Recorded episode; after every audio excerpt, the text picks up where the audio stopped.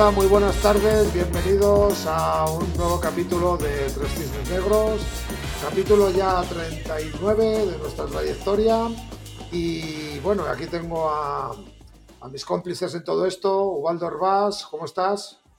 Muy bien, muy bien. Estoy, vamos, vengo calentito, vengo divertido, o sea que vamos, eh, a tope. Aparte del tema este, me apasiona, me apasiona. Y aparte creo que tenemos diferentes perspectivas que hemos hablado antes de micro, diferentes perspectivas, venimos de industrias diferentes, así que va a molar, porque ninguno va a tener el 100% de la razón de nada y eso, eso indica que el tema va a ser guay.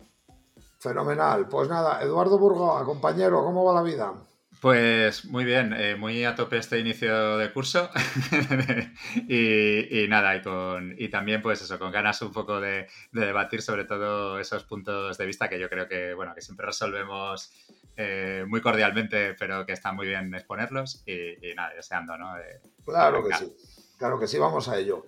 Bueno, hoy vamos all-in, hora intempestiva, nuevo software de grabación, tema complicado. Vamos a ver qué sale de aquí. Hoy vamos a hablar de pricing, de precio, de cómo ponemos precio a los bienes, a los servicios, a las compañías, cómo monetizamos, etcétera, etcétera, todo lo que nos lleve. Así que para ir rompiendo hielo y directitos al grano, que la gente por aquí en Tres Negros está muy atareada, vamos con una introducción a ver se anima a decir que una pequeña definición de, de lo que es el precio, a qué nos referimos el precio, o una pequeña análisis histórico del concepto del precio, a vuestro gusto, ahí lo dejo. ¿Quién se anima? Venga, voy yo ahí a tope. Eh, análisis histórico, la verdad que, joder, ahí te la voy a ceder, que creo que has hecho ahí el, el, para ti mismo, pero el análisis histórico yo no lo, no lo voy a dar. Pero sí que es verdad que, fíjate, el precio, ¿no? Eh, es una palabra polisémica, preciosa, ¿no? Según la RAE, por ejemplo, la primera acepción es que es el valor pecuniario en que se estima algo, ¿no? O sea, es como que ya la primera es como dinerito, o sea, déjate de hostias, ¿no? Y es, divertido, pero también el precio es el esfuerzo, la pérdida o sufrimiento que sirve de medio para conseguir algo, ¿no? O que se presta y padece en ocasión a ello, ¿no? es bastante interesante también, ¿no? El precio de, ¿no? Pues de, no ir al gimnasio, ¿no? Pues, oye, pues interesante, ¿no? Em, y sobre todo el precio, a ver, en lo más allá de definiciones y demás, que creo que más o menos todo el mundo lo tiene bien, bien ubicado, más o menos lo que es. Luego veremos pequeños matices alrededor, pero lo que es el core todo el mundo lo tiene claro. Pero sí que es verdad que en el marco de las, de las organizaciones es un tema interesantísimo. Porque, por ejemplo, en él influyen eh, ya no, no, solamente cuestiones eh, ECOFIN, por ejemplo. También influyen aspectos como la marca. Apple cada año coge y un producto, ya últimamente ya es muy meme, coge casi un producto muy similar y oye, 100 pavos más, 100 pavos más. Y cada año lo va subiendo, ¿no? Y dices, perfecto, pues la marca influye en el, en el precio, ¿no? Porque desde luego, evidentemente, hay muchas más cosas. Hay un desarrollo de producto detrás eh, y cosas que, y un diseño y, tal. Pero evidentemente, ¿no? Em, e, el precio, de alguna manera, es una cosa que es, es es producto de toda una serie de cosas que tú puedes hacer en la organización para establecer uno, ¿no? En el management más clásico, ¿no? En el de Porter y, y Drucker y toda esta gente, habría como tres grandes estrategias, ¿no? Estaría la de liderazgo en costes, ¿no? La más clásica, donde, oye, pues podemos ubicar eh, a empresas como, pues mire, que estamos con móviles, por, ejemplo, un Huawei, quizá podría estar, un Xiaomi quizás, ¿no? Quizá me encaje un poquito más. Eh, luego está esa gama intermedia, donde ahora mismo no, ubicaría ningún móvil especialmente, ¿no? Pero con los coches se entiende mucho mejor, ¿no? Quizás un, no sé, un Opel, un Ford podría estar en esa gama intermedia y demás. Y luego tendríamos, ¿no? Los de diferenciación, ¿no? Que, podríamos tener, evidentemente, un Apple o siguiendo con los coches, pues podríamos tener un, un Rolls Royce, ¿no? Aquí entra, por ejemplo, un framework maravilloso que es el del reloj estratégico que con el ejemplo del coche es mucho más interesante, porque aquí lo he simplificado un montón. He puesto tres niveles, pero que los coches hay, bueno, hay, según el reloj estratégico hay siete, pero eh, bueno, podría haber 50 niveles, ¿no? Eh, el precio es una cuestión muy interesante eh, que se asocia, se asocia también a una calidad aportada y percibida. Tú debes entregar una serie de calidad con tu producto y entonces el, usuario, el cliente, la percibirá o no. Entonces tú te tienes que esforzar para que la perciba. Se supone que cuanto más calidad percibida hay, se supone que el cliente está más dispuesto a pagar más. Entonces fíjate, ¿no? Eh, ¿Qué esfuerzos tú tienes que hacer para que el cliente perciba más calidad? Y digo calidad como palabra clave, o sea, una palabra, ¿eh? Podemos luego buscar matices en calidad, ¿eh? Pero por aquí van los tiros. Luego hay cosas tan interesantes, ¿no? Como, oye, ¿qué, es el precio de...? No, por ejemplo, en un sentido muy marxista, ¿no? Ahora me estaba, me estaba acordando de eso de que, de que creo que era Karl Marx, ¿no? Que decía aquello de, de que el, valor es... es ¿no? el valor de los productos era lo que hacía la, gente de abajo, era, era el, trabajo que hacía. El trabajo, la suma del trabajo, ¿no? La suma de los costes del trabajo. Eso es, la suma de los costes del trabajo y a tomar por culo, ¿no? Que claro, es lo que decía luego Escotado, ¿no? Que lo decía ya, claro, entonces es lo mismo pintar la Gioconda que pintar el, eh, arenero de tu gato, ¿sabes? Ahí en el jardín, ¿no? Entonces, bueno, es interesante la cuestión del precio porque toca, toca sociedad, toca evidentemente empresa, eh, y me parece un tema, un tema fantástico. Luego veremos temas de cómo, pues de qué palancas tocar para tema de, precio. Yo, he estado mucho tiempo en consultoría, entonces en tema servicios es un tema que, tengo bastante dominado. Pero eh, en tema de producto digital he en muchos proyectos con mi etapa de freelance por ahí en temas de, precio. Y la verdad que es un tema maravilloso. Así que, bueno.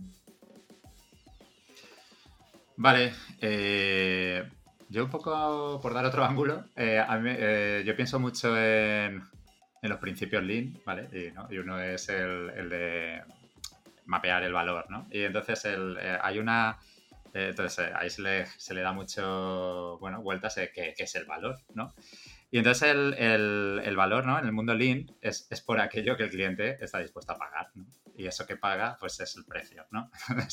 entonces de alguna forma eh, no sé, a mí me relaciona ¿no? que, que, que, algo, pues, eh, un cliente está dispuesto a pagar o no más porque, por un em, valor percibido, ¿no? Y también, pues, bueno, en un mundo en competencia, por ese valor percibido, pues, en comparación, ¿no? Con otros, con otros productos.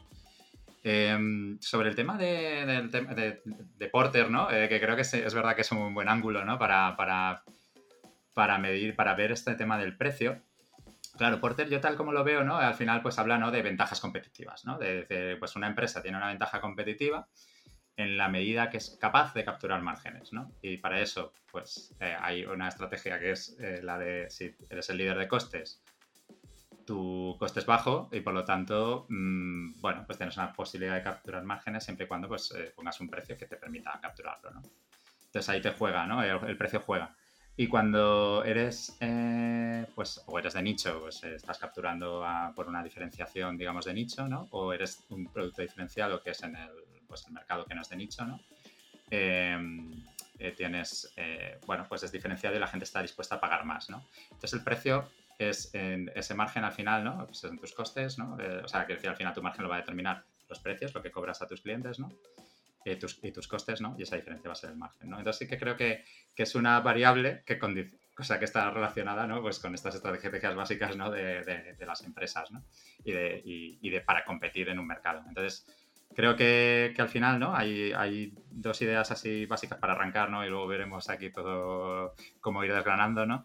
Pero es que el precio de alguna forma está relacionado con el valor y luego pues con la estrategia competitiva, ¿no? o sea, es relacionado con la competencia y cómo compiten las empresas. Pues eh, poco que decir ya todo esto que habéis desplegado vosotros. Sí que decir que, bueno, que, que, por darle un poco de perspectiva un poco histórica, y es una cosa que es, claro, yo como vosotros dos sabéis soy de Salamanca, y una de las cosas, pues eso, que, que, en relación al precio me, me, hace especial, me, hace sentir especialmente orgulloso es que la primera vez que se plasmó el concepto del, del valor subjetivo, de, los productos o servicios, ¿no? de las cosas, como lo llamaban en aquel entonces, ¿no? procede de, un, de teórico de la escuela de Salamanca, ¿no? de, me parece que es Covarrubias, fue el primero que planteó, allá por el siglo XVI, 1550 o una cosa así ya, ¿no? que, que el valor de las cosas no dependían de su, de su, de su naturaleza objetiva, ¿vale? sino de la estimación subjetiva que hacían cada, cada persona de ellos. Y el propio Covarrubias decía que independientemente de que esa estimación fuera alocada, ¿no? Y eso me conecta mucho 1550 con Tim Cook y con el siglo XXIX, ¿no? Estimaciones alocadas, que nos parece muy normal que haya eh, dispositivos que por un precio de, por unos costes de producción muy similares a otros del producto, tengan unos precios eh, cinco veces superiores, ¿no? Eso al final habla del valor percibido, ¿no? que es lo que habéis estado apuntado, apuntando vosotros dos. Y rompe un poco el espectro seminal de Porter de la dicotomía precio-valor. O sea, hay momentos en los que cuando tú eres capaz de ser un supercampeón del mercado, eres capaz de generar, ser líder en costes y a la vez ser líder en valor. Puedes producir, y eso es lo que realmente hace que, que haya gente que sea capaz de triturar industrias, ¿no? que eres capaz de, de, romper esa falsa dicotomía y puedes ser muy eficiente en costes, lo que pasa es que eres capaz mm. de atribuir mucho valor percibido. No hay que hablar de Apple, hay que hablar de Coca-Cola, ¿no? 70 céntimos una lata de 33 centilitros por agua por azúcar, ¿no? Sí que es verdad que hay mucho Macán, ¿no? Metido dentro, ¿no? Hay que pagar muchas facturas gruesas a Macán, ¿no? Pero sí que es verdad que me refiero que, que son las, los supercampeones, ¿no? Esos que son capaces de tener unos márgenes brutales, ¿vale? También para, para, para reinvertir en publicidad y construir branding.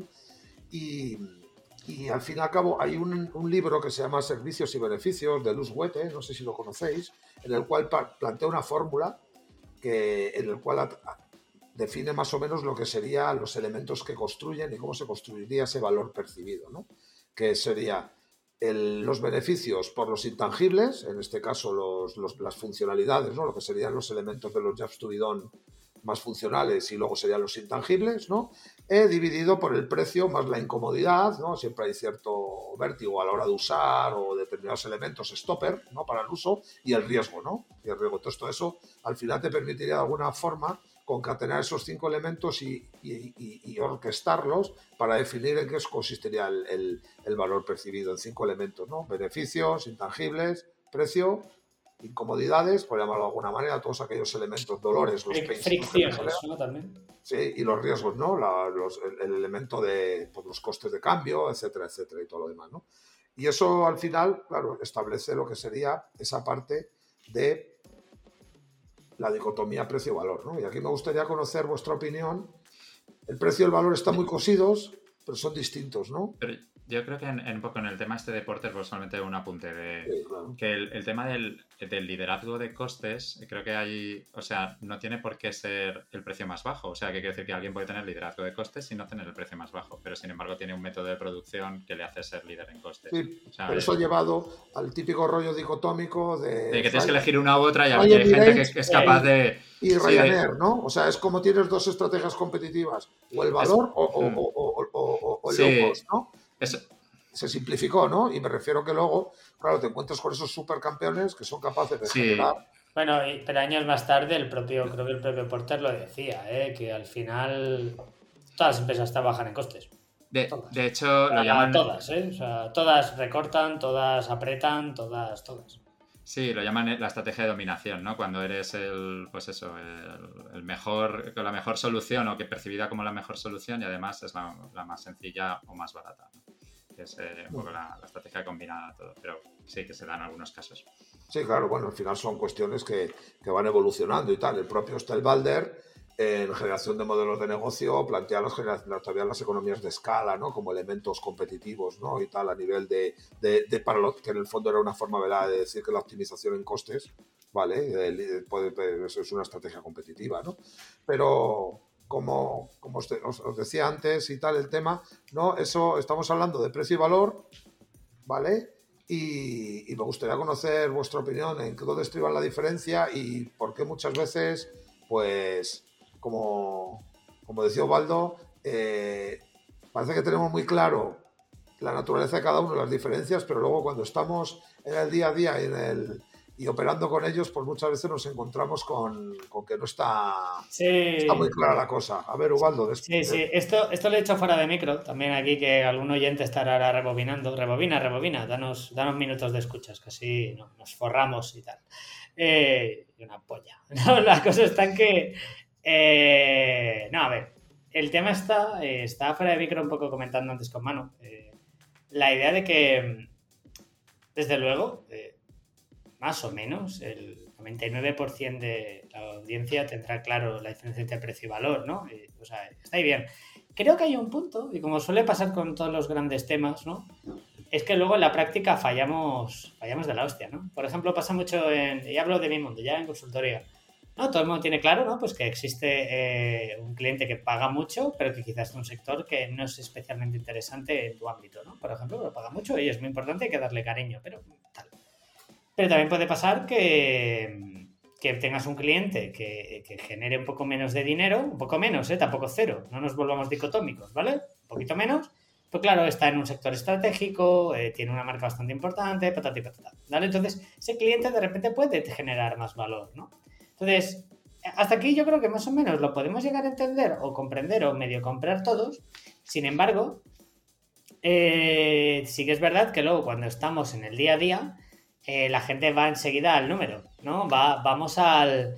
Este cliente, eh, ¿cuánta, ¿cuánto paga? ¿Cuántas horas genera, ¿no? para, para, una agencia, una consultora. Y, pero porque ahí estás con lo rápido, ¿no? Y, pero porque el valor requiere reflexión de quiere, de quiere de repente no, no pensar en cuánto está, estamos facturando con este cliente, sino que requiere un poco de, dirección, orientación, visión y requiere pensar un poquito más. Entonces, yo por eso entiendo ¿eh? que en el corto plazo, cuando estás trabajando a tope, no, no vas, no, no piensas en el valor y piensas quizás en el precio. Esto cuando estás de repente tomando decisiones ¿no? en, el, en el barro de verdad. ¿no? Pero luego pasa que mm, es que son sutilezas el tema del precio, el precio del valor muchas veces, ¿eh? Y me explico. Em, el, precio, el precio posiciona. Eh, sin ir más lejos, en software as a service, em, ¿no? Lo típico que muestran unos precios y estás mirando diferentes soluciones, eh, suele pasar que tú ves una solución tal y que la versión premium vale 100 euros. De repente ves otro software as a service, el que sale en la posición 2 de Google, y vale 10.000 pavos. Y tú, wow, dos ceros más. pero, pero, pero, ¿qué bicho es este? O, la otra era muy mala. Fíjate tú. Es lo primero que piensas. Cuando es una herramienta, cuando es un mundo de herramientas que no dominas mucho, eh, dices, vale, ¿por qué una vale 100 y otra 10.000? Y quizás un ejemplo muy bestia, ¿eh? Pero, o tampoco tonto. ¿Pero por qué una vale desde 5.000 y otra desde 100? Pues tú piensas, o puedes pensar, o eh, un gran volumen de gente pensará que una aporta más valor que otro. Luego, evidentemente, verás las especificaciones. Y una dirá que puede hacer muchas cosas, otra dirá que más. Aquí ya depende un poco de la estrategia de comunicación de cada una. Pero, de entrada, el primer punto es que el precio, ese valor, ya te posiciona en que una está como muy arriba y que son para empresas muy top. Y otra es como, bueno, pues para empresas más, más normalitas. El precio posiciona. Y claro, tú se supone que. Se supone que a más precio. A más precio cuestes, más valor deberías, deberías aportar al, al cliente. O sea, porque si no, no, no, habrá una recurrencia importante. En el, en el. En los productos digitales, desde luego, es muy importante la, la recurrencia. Entonces, claro, si tu producto vale demasiado y yo no estoy teniendo una calidad percibida como usuario, pues entonces yo te voy a mandar a tomar, a tomar por saco como producto digital, ¿no? Entonces creo que de entrada, eh, dejando este primer punto claro, creo que el, precio posiciona también una serie de expectativas con respecto al valor que uno puede, que uno puede recibir, ¿no? Y desde luego, ya para tampoco, para tampoco estirarme tanto, pienso que una cosa es valor y otra cosa es precio. Yo creo que el, el precio y el valor van muy correlacionados. Es muy extraño y no me viene ningún ejemplo a la cabeza de productos de muy bajo precio que aporten mucho valor, aunque seguramente los habrá, como un clip o un Bolivic, por ejemplo. Pero, pero tengo la sospecha de que habitualmente los, los productos de alto precio deben aspirar a generar mucho valor. Y también tú eres capaz de generar mucho valor porque has aportado mucho trabajo en generar un gran producto y eso, claro, está aumentando tus costes. Entonces tienes que meter, eh, tienes que meter un gran precio para, que te salga el EBITDA positivo. Entonces, por aquí van los tiros un poco de la película. Eh, a ver, hay varios temas por ahí. El tema del alto precio, alto valor, Eh, a ver, depende, ¿no? O sea, quiero decir que creo que hay un factor, está el tema, el tema competitivo, creo que entra ahí, ¿no? Y está todo relacionado, ¿no? Con también con el posicionamiento. Está claro que, que, muchas veces se juega con el precio como un elemento de posicionamiento.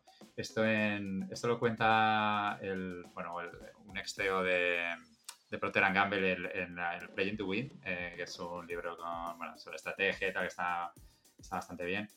Y lo cuenta eso, que, que, al final, bueno, pues hacen un análisis de que en vez de vender a 7, a 7 dólares la crema, pues una crema que estaban lanzando al mercado porque estaban eh, cambiando una marca, revitalizándola y tal, y la querían tal, pues les interesaba venderla a 14 porque se iba a vender más, ¿no? Porque la gente la iba a percibir mejor y, porque, eh, y eso, y bueno, y encima pues además sacan más margen, ¿no? Porque la podían vender a 7, pero no, vendiendo a 14 pues les iba a funcionar mejor. Y es, efectivamente el precio pues cambia la percepción del propio producto, ¿no? Pero luego, a su vez, y, también depende del escenario de alternativas, porque ellos era una crema que era para supermercado en vez de ser en, sitios especializados de cosmética y tal, que entonces es otra, era como para verse la mayor, la gama más alta de supermercado, ¿no? De posicionarse ahí. Pero luego pasa al revés. Pasa también el, caso de, por ejemplo, sí que hay productos de bajo precio, de mucho valor, ¿no? Que es porque el tema de cómo compiten o cómo se diferencian esos productos porque son imposibles de diferenciar.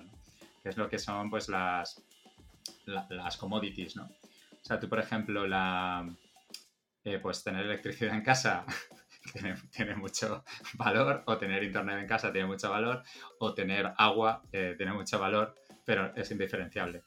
Bueno, el agua aún, el agua aún la puedes diferenciar, pero, pero lo otro, el, servicio de Internet es muy difícil de diferenciar y la electricidad es imposible de diferenciar completamente. Entonces, eh, hay, existe eso ahí en algunos ámbitos y cada vez más que al final todo se comoditiza, ¿no? Y, tiende a haber muy pocas diferencias en los productos, ¿no?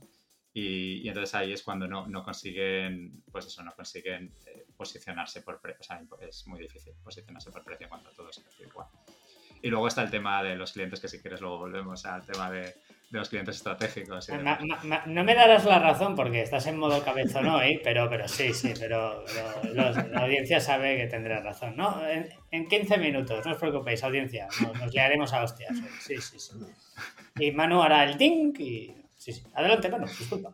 No, sí, yo creo que, bueno, que, que hay unos elementos, está claro como habéis planteado y, y habéis definido muy bien cuáles son estas diferencias, los elementos que tienen, ¿no? Y muchas veces cómo hemos conseguido que, el precio muchas veces se convierta en un heurístico del valor, ¿no? Y demás, ¿no? Y se ha jugado mucho a, eso, a, ese, tipo de cuestiones. A mí me gustaría conocer a vosotros qué os parece eh, ese comportamiento tan antiintuitivo que tenemos los seres humanos, que entendemos que los elementos de mucho valor o de mucho precio per se siempre van a ser aceptados por el cliente. Os pongo un ejemplo, ¿no? Vosotros muchas veces imaginaos que vais a un restaurante y vosotros queréis comeros una hamburguesa, ¿no? Y el camarero se confunde y te trae una langosta, ¿no?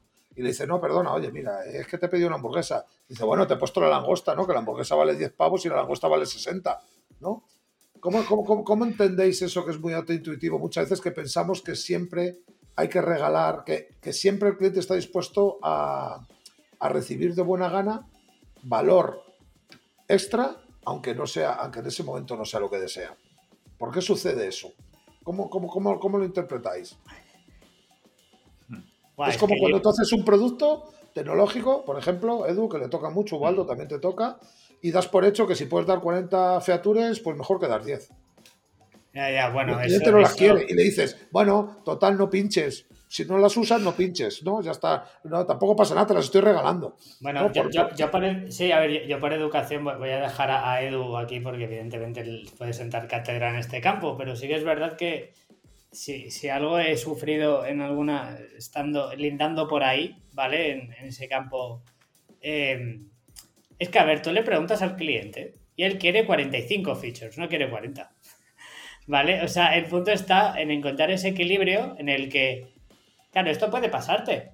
Esto, mira, recuerdo, hay un tema de gestión de calidad. Tuve que dar una vez una formación de, gestión de calidad, estas cosas de freelance que no sabes cómo acabas ahí y tal. en fin, ¿no? La verdad me lo pasé maravillosamente, ¿no? El mundo de la calidad y eso. Pues ahí hay un tema de la calidad que tú como empresa, tú debes vigilar mucho cuando inviertes en calidad y cuando te toca. la calidad tiene una cosa muy, muy cabrona, que es que invertir mucho en calidad tiene, claro, la audiencia no me va a ver, pondré el grafiquito en algún tuit o lo que sea, pero tiene, tiene como, es como una línea de acuerdo en la que tú estás aumentando de calidad, pero las ventas no suben, no suben, no suben nunca, nunca, nunca. Está totalmente horizontal. Hasta que de repente hay un momento, ¡pam! Dispara y es vertical totalmente. Por ejemplo, en el. Mercados en los que el lujo es muy importante y demás, sí que te interesa invertir muchísimo en calidad, ¿no? Un ejemplo muy típico es el de los coches, por ejemplo, con el tema de la calidad. Em, estaremos de acuerdo en que un ingeniero quizá de Lamborghini, hombre, quizá es un poco mejor que el de Fiat, pero no es 500 veces mejor que un ingeniero de, Fiat. O sea, eh, un Fiat al año quizá ya te está haciendo ruido el coche y tal. Desde luego el ingeniero de Fiat sabría cómo hacer para que ese coche no hiciera ruido. Y tú le preguntas al cliente de Fiat y él no querría ese ruido. El problema es que eso requeriría toda una serie de iteraciones y de mejoras que harían que el coche en lugar de valer 20.000 euros valiera, me invento, 35.000. Entonces, claro, si tú le preguntas constantemente al cliente por la calidad y haces ese y practicas ese pensamiento tan mal, tan mal interpretado como es el user-centric o customer-centric, y haces caso a todo lo que te dice el cliente, tu negocio se va al carajo, porque te comen los costes. Entonces, claro, ahí todo es un arte, y aquí, perdona Edu, que me he comido mucho rato, dale, pero hay un arte ahí entre entregar al cliente lo que necesita de manera que no se está comiendo tu operativa, ni tus costes, ni demás, ni tu estructura. Y además también entender que mucho de lo que te va a decir el cliente que quiere realmente no es lo que quiere. Y aquí, Edu, Sí, a ver, es, esto, ¿no? O sea, es un poco lo que decía yo al principio con la definición ¿no? del valor de, de Lean, ¿no? Que, que, al final algo aporta valor si el cliente está dispuesto a pagar por ello. O sea, pues en el caso de un coche, pues tú le puedes poner no lo sé, puedes ponerle cromados y tal, pero si el cliente de ese coche no compra, o sea, no está dispuesto a pagar más los cromados, a ti te cuestan más, pues no, no, no estás haciendo, no estás tomando una buena decisión de producto, ¿no? En ese caso, ¿no? Y pasa, pasa lo mismo pues en software. Eh, ¿Por qué, un poco la pregunta de Manu, ¿por qué ocurre esto? Pues porque ocurre porque el valor en realidad el valor lo determina la voluntad del cliente para, pagar por ello. Pero muchas veces nos pensamos, los, que trabajamos en, ese desarrollo de producto, pues todo el equipo que trabaja, a veces nos creemos, esto es muy valioso. No, esto es muy valioso si el cliente lo determina que es valioso y está dispuesto a pagar por ello. Si no, eh, por mucho que te diga, si no está dispuesto a pagar por ello, no, no tiene ese valor real. ¿Sabes? A lo mejor es también un poco lo que decías, ¿no? Que si tú le preguntas eso al cliente, ¿no? Te diría, ah, sí, esto estaría... Y más si, según como preguntes, ¿no? Que aquí Manu no, también nos puede decir de, sobre preguntar cómo y tal, ¿no? Pero que según como preguntes, tú le dices, ¿esto tal? ¡Wow, maravilloso! ¿Esto tal? ¡Wow, maravilloso! ¿No? no, claro. Y, gratis, por supuesto, con la misma... Claro, claro, es que así no, así no, así no. O sea, claro, se trata de, de entender las verdaderas necesidades del cliente, de qué es el valor para él, cómo lo evalúa, ¿no? Esto también es más, o sea, es muy diferente si son productos B2B o si es B2C, ¿no? Porque digamos que en el mundo B2B hay más gente que pasa por la toma de decisión y entonces hace que la, sea todo como más objetivo, de alguna forma, un poco más. ¿Vale? Pero, pero al final, sí, sí, sí, con todo, sí, sí, con, muchos peros, pero, pero es verdad que es una decisión como un pelín, con un proceso un pelín más racional. Es objetivo y racional para las diferentes agendas de cada uno de los sí, compañías. Pero bueno, pero si hay, varios tomadores de la decisión y hay una serie de criterios de tal, o sea, es diferente. A nadie le han despedido por contratar a IBM. sí, sí. Bueno, es un, es un temazo el tema del B2B, ¿no? De, de cómo se toman esas decisiones de compra, ¿no? Y de cómo influye el precio demás. Pero bueno, es, eh, todo. O sea, quiero decir, está claro que, que al final cómo se percibe ese valor influye, en algunos casos como más cuantificable, o sea, en el B2B pues muchas veces es más cuantificable y en el B2C mm, habitualmente menos, ¿vale? Menos cuantificable.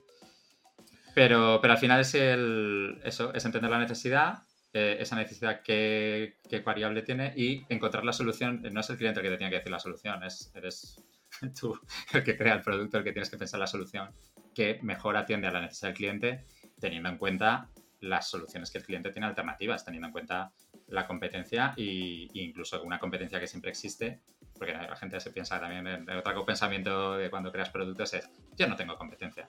No, tú tienes competencia y, además siempre tienes una competencia que es no hacer nada. No solucionar el problema. O sea, o seguir como estoy hasta ahora. Vale, voy a. Vale, Entonces, todos esos elementos eh, hay, que tenerlo en cuenta, pero el, punto principal que, es que el valor es como lo percibe el cliente en, su entorno comparado con otras soluciones. Sí, permíteme meterme aquí porque este es que más conectado con un, con un, con un cliente que tuve hace, hace, unos años. Ya, ya, puedo, ya puedo hablar de, estas cosas, ¿no? Ya, ya desclasificamos eh, documentos. A ver, hay, hay un. fíjate tú, ¿eh? Es que el libro de, de Running Lean, eh, no el de Lean Startup, sino el, el Running Lean, de ese, a mí me gusta un pelín más, que creo envejecido, está más, más, moderno y tal. Pues este libro, eh, o sea, es que habla, habla muy bien, ¿no? De un poco es aquello de que encontrar un buen problema que, que el usuario está, y que sobre todo que el usuario está dispuesto a pagar por él y de manera que toda tu operativa es, es rentable. Es, es, eso, o sea, problema, y eso es muy complicado, o sea, es, es, muy complicado encontrar eso, porque pasa mucho en entorno startup que encuentras un problema. Encontrar problemas es difícil, pero el entorno startup está acostumbrado a encontrar problemas o inventárselos. Pero en cualquier caso, ¿vale? Los encuentra y hay, un, por ejemplo, un dolor en la industria publicitaria históricamente, que son los briefings. ¿Qué dolor era ese? Pues que en el fondo pues no había un estándar. En verdad, tú haces la carrera de publicidad, que ya sé que Manu esas cosas le parece de, gente idiota e inútil, pero ¿no? Pero eh, como el periodismo y, esas memeces, pues la cosa no, no, no he dicho que sea nunca de gente idiota, he dicho, siempre he apuntado al artículo de Soledad Gallego Díaz que decía que hay oficios que no deberían pasar por la universidad, ¿no? y, ella hablaba del periodismo siendo ella pues una de las decanas del periodismo, siendo directora del país, etcétera, etcétera. No, no, no, no, lo has dicho tú, lo, he dicho yo. Oye, es que si lo hubiera estudiado, pues te permitiría que dijeras eso, pero cuando lo ha estudiado otro, ya el otro lo respeto. si lo dices de la sociología, te lo voy a permitir. Vale, vale, vale. No, bueno, la cosa está en que eh, algo que sucede mucho es que no hay un estándar de briefings y eso puede generar una serie de dolores, patati patata, da igual, ¿vale? El punto está en que al final la industria publicitaria, pues claro, se ha buscado la vida. Quiero decir, los briefings existen. Entonces tú te buscas la vida. Y ha habido, pues cada agencia se ha hecho su rollo. Ya está. Y, tampoco es un drama, ¿no? Eh, tampoco es un drama, ya está. Tú te vas a una agencia y esa tiene su plantilla de briefings. Muchas veces en algunos sitios es un poco más. Hay gente muy friki que lo pasa por InDesign, que es como wow, o sea, lo mirar, pero hay gente que es un Google Docs, ¿no? Bueno, oye, yo qué sé, ni tanto ni tan calvo. Pero el punto está que con Google Docs es gratis aparte muy gratis. O sea, para pagar eso, para pagar Google Drive, o sea, es que es poco dinero. Pues claro, lo que habían desarrollado era un producto digital alternativa, con muchos features y mucho valor integrado, colaborativo y demás. Es claro, no había nadie dispuesto a pagar. O sea, digamos que la primera parte de. La primera parte estaba hecha de, encontrar un problema que la gente. Tú, eh, joder, hacían encuestas, eh, entrevistas en profundidad, de todo. La gente decía, sí, tengo el dolor pero el siguiente paso, el paso dos, de ¿estás dispuesto a pagar por solucionar este problema? Ahí venía el problema, es que la gente no, yo, o sea, es un problema, pero yo no tengo por qué, ¿sabes? Ya lo estoy solucionando. Entonces, esa alternativa de no hacer nada existe muchas veces, no la vemos. El no hay alternativas a esto, pues asústate si nadie está compitiendo en este mercado. Porque seas tú el primero o eres un visionario y rara vez va a ser así. Es que realmente mucha gente se ha antes que tú y por eso no hay nadie compitiendo ahí. Y esto muchas veces no lo vemos en, desarrollo de producto, empresas y demás. No lo vemos. Sí, y de hecho, incluso aunque le preguntes y te digas, sí, sí, estaría dispuesto a pagar. Ah, bueno. Eh, claro, lo de ahí, del dicho al hecho. No, la cosa cambia cuando le pides la tarjeta, ¿no? Claro, sí. Pues ahí ya la cosa tiene, tiene otra dimensión. Pero apuntando a todo eso de lo que habláis, creo que relaciona muy bien con con que es un elemento, el precio muy líquido, ¿no? Aparte de ser subjetivo, por lo que conlleva y las costuras que tiene con el valor, también es un elemento muy líquido. ¿Qué, podemos, de, qué podemos decir de, los sistemas que hay a nuestra disposición para poder establecer precios? Mm, ¿Cuáles? ¿Qué sistemas, no? O sea, quiero decir, el sistemas, ¿no? De o sea, quiero decir, eh, clásico, ¿no? Eh, pues... Eh, o sea, no, el clásico es el analizar los costes, ¿no? Y añadirle un margen, ¿no? Ese es un poco el... Pero en realidad eso no te indica, y sobre todo cuando piensas más allá de los servicios, ¿no? Porque eso es un poco el, pricing típico de servicios, ¿no? Y, bueno, y por supuesto los servicios tú los podrías cobrar mejor si en vez de eso lo que hicieses es testear esos precios ¿no? con el mercado, poner otros precios ¿no? que no estén basados en eso, sino que, que tú analizas, ¿no? entiendes mejor eh, el problema del cliente y estableces otro tipo de precios que vayan en condición de, bueno, pues del valor obtenido, ¿no? Que eso es un poco lo que se intenta muchas veces en el mundo digital, en el mundo del SaaS, en, se intenta crear eh, unidades, o sea, como métricas de valor asociadas al precio, ¿no? Eh, y bueno, en servicios se puede hacer, es decir, pues por ejemplo, en el mundo B2B, ¿no? Pues si tú quieres, eh, a lo mejor tú tienes un producto que mejora una métrica, un KPI de, tu cliente, y ese KPI pues cuesta, le cuesta pasta, y lo puedes llevar a, pasta, ¿no? De, del cliente, pues consigues, tienes un producto que le puedes ahorrar, no sé, 100.000 euros, pues a lo mejor lo puedes poner un... O sea, que decir, a lo mejor es razonable que tengas un pricing de 20.000, ¿sabes? Y, y, porque le consigues un ahorro de 80.000, ¿sabes? De, ¿no? Entonces, esas, esas para mí es el mundo, ¿no? El, mundo que a mí es el mundo que me gusta. Otras veces es mucho más enrevesado, mucho más, más complejo, mucho más, eh, mucho más subjetivo, ¿no? De, de, qué beneficio tiene una aplicación de recursos humanos para monitorizar el ambiente de trabajo. Pues es mucho más difícil de cuantificar que, que algo que sirve para conseguir clientes o para reducir gastos de servidores. Claro cuánto, cuánto vale el bienestar del equipo, del, qué, precio le pones a, monitorizar, ¿no? ese tipo de aplicaciones que hay. ¿no? Ahí hay un capítulo de eso, el, Happy Meter, ¿no? Eso ya hablamos. Claro. sí, sí, pero, pero hay, hay aplicaciones que, que, leen como el ambiente de los chats y cosas de estas y hacen encuestas. encuestas. Imagínate un algoritmo cuyo parámetro es el número de emojis, tío.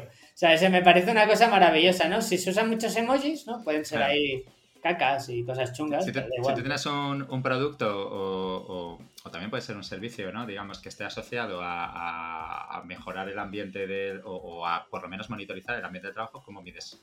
¿Qué valor tiene eso? Es, o sea, no, te digo que no se pueda medir, no te digo que no se pueda, o sea, todo se puede medir porque todo lo que sea reducir el... pero la decisión es puedes estimarlo, ¿no? Claro, pero, pero es mucho más difícil de cuantificar en euros ¿no? y de poner un precio acorde al valor. Es, es muchísimo más difícil. Otro, otro sistema. Bueno, mira, pues es que, a ver, hay tantos sistemas casi como industrias, ¿no? Porque, por ejemplo, habéis dicho precio, pero yo recuerdo que había, ¿no? Yo me acuerdo cómo lo enseñaron, había como tres grandes métodos para definir el precio de una empresa, ¿no? Uno, uno es, un método es eh, el cash flow, es un, es un método, el segundo método que tiene como dos bifurcaciones es la del EBITDA por 5 por 7, beneficio por 3 por 5 por 7. Bueno, y ahí el por ya la negociación, ¿no? Y los puros y los cubatas ahí en el, Palas, pero bueno, eh, ¿no? Esa, esa, multiplicación con esas dos métricas, ¿no? Y luego la otra, pues cuando son industrias que, no tienes ni idea, ¿no? Pues yo qué sé, algo muy innovador, ¿no? Eh, pues eh, a veces se comparan otros, otras empresas similares y demás y más o menos se se linda por ahí, ¿no? Digamos que son los tres eh, grandes métodos, ¿no? Seguramente alguien eh, que esté en adquisiciones de empresas. Bueno, ya está, ya, ya, la cosa ha, mudado bastante sí, al, uso de una métrica, ¿no? La métrica clave, por ejemplo, en un marketplace, el gross margin. Eh, mm. pues por, el, GMB, sí. El... por, 1,5 o el total, ¿sabes? ¿Sabes? O sea, ya hay, a ver, hay tantas como, como industrias casi, porque por ejemplo, ¿no? Eh, el precio de un taxi de Uber es en función de demanda, ¿no? Entonces, eh, hostia, es que hay tantos.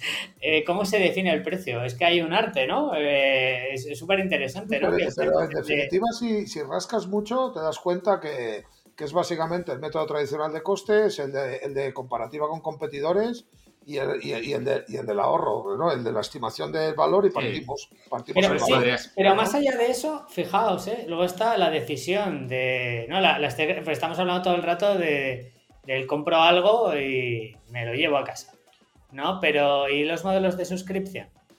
O los modelos freemium, ¿no? Eh, ¿no? Por ejemplo, ¿no? sí, pero tú, por ejemplo, ves, ves, ves con la, ves, ves, las plataformas de streaming y, por ejemplo, tío, es que mueve uno ficha con el precio y automáticamente, pues que el 9.90, por ejemplo, en el streaming de música, el 12.90 o el tal, ¿sabes? Te das cuenta que, que, son industrias que en un momento dado ¿sabes? A lo mejor llega alguno que es un poco más, más pionero, por decirlo de alguna manera, como es Netflix o Spotify, marcan, ponen precio y todas las demás no tienes más que hacer, o sea que ya está.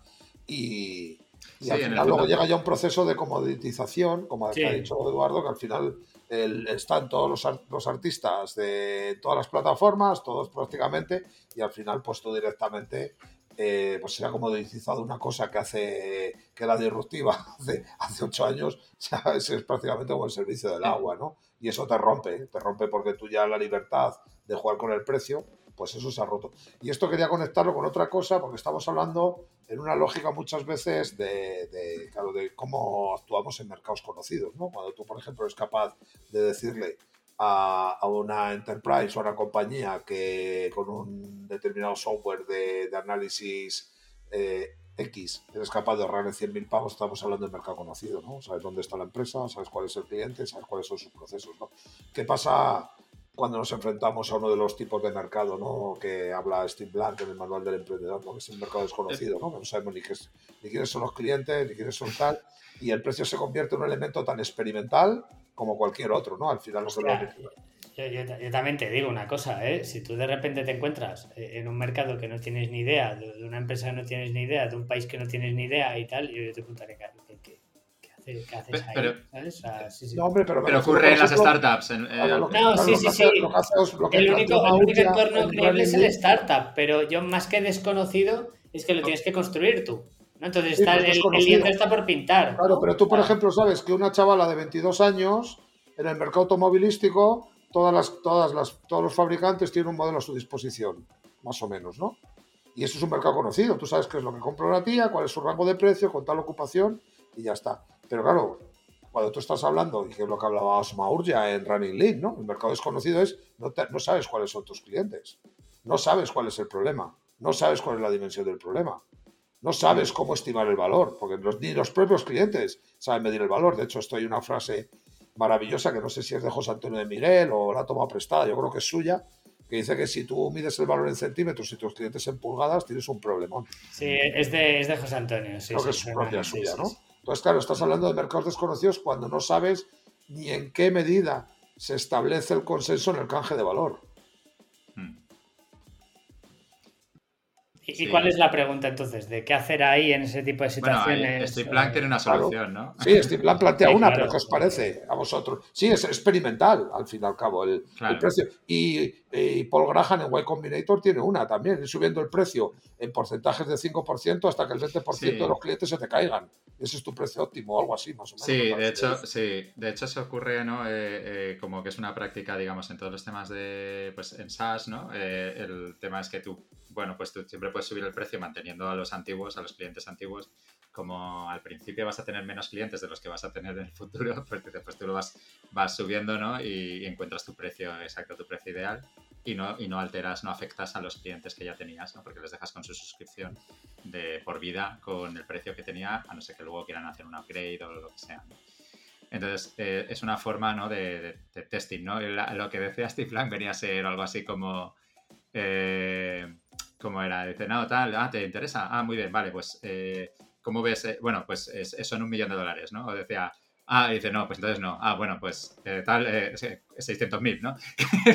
iba, viendo un poco, testeaba distintas. Claro, sí. Y por ejemplo, no sé si lo conocéis, el libro este de Monetizing Innovation de Ramanujan, ¿sabes? Que, que habla de que el precio es un elemento estratégico en la definición de, de, modelos de negocio y de hecho dice que, debe, que debería ser hasta un elemento previo a la construcción de la solución del producto o servicio, ¿no? Y realmente lo que mm. tendría que trabajarse es de forma experimental ya a la hora y debería ser la guía, ¿no? Porque, claro, cuando tú estableces que tus clientes ante un problema identificado, ante un dolor determinado, eres capaz de identificar cuánto llegarían a pagar, estarían dispuestos a pagar, ya por ejemplo, el problema de, de la sobreentrega de features te lo, te lo quitarías, porque como lo único que llega a tus clientes es a pagar 20 pavos, tú no puedes regalar valor por, pero encima. pero es arriesgadillo, ¿eh? Sí, ¿no? Es, más, condiciona la estrategia, por, sobre todo, eh, yo creo que más que allí por la, por la construcción del producto, que, que, también, sobre todo si es físico y tal, pero si es digital no tanto, pero sobre todo por la distribución, porque según tu precio, tú vas a tener unos canales de marketing que vas a poder utilizar, unos canales, o sea, comercialmente vas a poder invertir más. te, cambia todo, o sea, te cambia todo. Si tus clientes pagan 10 al mes, así pagan 20.000. cambia completamente tu distribución, cómo llegas a tus clientes. ¿Y quiénes son tus clientes? Cambia completamente. Entonces, de hecho, hay... También, también os digo una cosa, ¿eh? que aquí estamos diciendo que yo, yo, en mi experiencia personal, yo creo que hay un punto en el que el camino se hace al andar, ¿eh? O sea, creo que, no sé, me suena... Me suena un poco wishful thinking, debo decir, ¿eh? Que tú puedas antes, ¿no? definiendo el problema, enseñándole unos bocetos al cliente, estimar una horquilla de, producto, que eso luego sea la realidad, a mí me choca un poco por los aires, porque... Porque claro, para empezar muchas veces tú crees que tu cliente es A y cuando empiezas a caminar a los seis meses te das cuenta que es B. No, sí, eso, y esto, puede pasar. Si en teoría, si te centras en Probabilísticamente va a pasar. No, lo que dice él, eh, lo que, lo que viene a decir Ramanujan es eso, ¿no? Que, que, tú, evidentemente, lo único que le pones es una dimensión de precio a un dolor. ¿Cuánta tú, cuál, es el, ¿Cuál es el precio que le puedes poner a lo de los briefings? Cero. Ya está. ¿Cuál es el dolor que le puedes poner a compartir fotos, como dice Maurja, cuando eres un padre que acabas de tener un hijo? 22. Es lo que te ha dicho la peña, pues 22. ¿No? Y luego ya veremos cómo evoluciona la historia. Pero objetivamente lo que tú haces es intentar establecer un punto de canje de valor. ¿Cuánto estás dispuesto tú por evitarte este dolor? ¿Hasta qué punto estaría? Y eso es al final un gradiente, ¿no? Al final, varios clientes tienen su precio. Una de las cosas interesantes que, plantea también, se plantea dentro del libro de Monetizing Innovation, es eso, ¿no? O sea, se resegmenta mucho. O sea, tenemos mucho la costumbre de intentar generar un producto que como, el, como, como, como el, anillo del Señor de los Anillos, ¿no? Que, que satisfaga a todo el mundo, ¿no? Y al final pues hay muchas particularidades, ¿no? Y el dolor se experimenta en umbrales de dolor muy distintos. Igual que nos pasa físicamente, no todo el mundo tiene el mismo umbral de dolor para ir a buscar el autobús, ¿no? O, o para buscar un taxi, ¿no? Y cada, y eso está condicionando el precio. Mira, yo, fíjate, un poco yendo a lo que ha dicho antes Edu, de, poco el coste de adquisición, que no has dicho coste de mm. adquisición, pero sí la, adquisición máxima que te puedes permitir, ¿no? Más o menos. Eh, claro. Eh, claro, ahí hay que tener en cuenta cosas ajenas al precio, pero directamente relacionadas con el precio, como es la recurrencia. ¿no? Eh, mm. Por ejemplo, eso es un factor clave, ¿no? Porque depende de cómo está el tema del lifetime value, ¿no? De que de repente, pues quizá el coste de adquisición puede ser un pelín más alto, ¿no? Que quizá la primera compra, pero si es una compra que tiene cierta recurrencia, eh, bueno, pues puede acabar saliendo bien la jugada, ¿no? Entonces, claro, evidentemente, mm, eh, hay que entender un poco ahí la industria. La por ejemplo, un e-commerce de ropa no es igual como de la suscripción eh, B2B, por ejemplo, ¿no? Entonces ahí hay que, hay que atacar muy bien el tema de recurrencia, ¿no? Bueno, de hecho, de hecho el, el, modelo, el modelo de monetización, porque como lo he mencionado, ¿eh? pero no es lo mismo una productos cuya compra es cada vez que entro al sitio web compro y compro, ¿no? Como un e-commerce de ropa, al modelo de suscripción que es pasivo, ¿no? Y me, cada mes me va quitando un dinero, un Netflix, por ejemplo, ¿no? Yo creo que, que, no podemos olvidarnos, ¿eh? O sea, creo que es que el modelo de suscripción es, es, es, un, es, un sobre todo en los negocios digitales, que no son las transacciones old school, es, eh, forma parte de la composición del pricing, es el contexto que te mm. permite a ti, tú sabes que por ejemplo un negocio freemium, el precio tiene que estar ajustado en el ratio free pago, porque si no los que pagan la fiesta, y más ahora que se ha puesto duro el tema con, con, la, con el acceso al capital, porque antes todavía con la fiesta, pues venga, vámonos, ¿no? Pero ahora mismo tú, por ejemplo, harás los ajustes de precio pues tienen que empezar a ver si hay algunas cosas, pues porque, claro, tu propio modelo y el que te has apalancado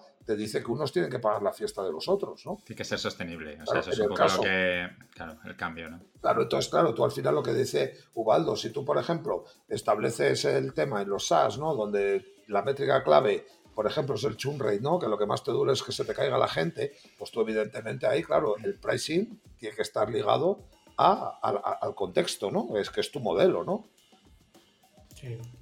Sí, de, hecho incluso em, un poco lo, que estabas diciendo, eh, Spotify creo que no fue hasta 2020 que no empezó a dar beneficios netos, o por ahí, ¿eh? no recuerdo la fecha, pero estuvo sí, mucho pero muy cercano fue, sí, sí, entonces, más allá de...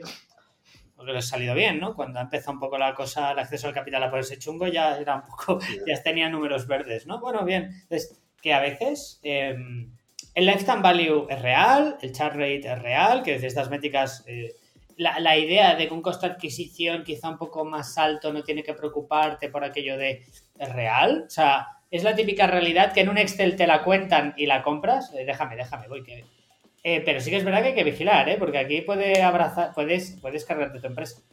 ¿Sabes? Porque de repente si empiezas a tú tener eh, costes de adquisición especialmente altos em, y tú abrazas la narrativa de no, pero volverán porque tengo su email y les haré email marketing, bueno, perdona, pero es que quizá tu producto es que quizá después de la primera compra no te quieren volver a consumir, porque la experiencia de usuario no es tan buena, ¿no? ¿Sabes lo que pasa? Que es que hay una cuestión aquí que a mí me gustó, es que es súper sencilla, es súper lógica, pero a mí me, voló la cabeza cuando la escuché por primera vez, que se la, se la escuché a Caviedes, ¿no? Que es que en el mundo de los negocios siempre hablamos de, comprar, de, de, comprar, de, vender, pero las cosas se compran.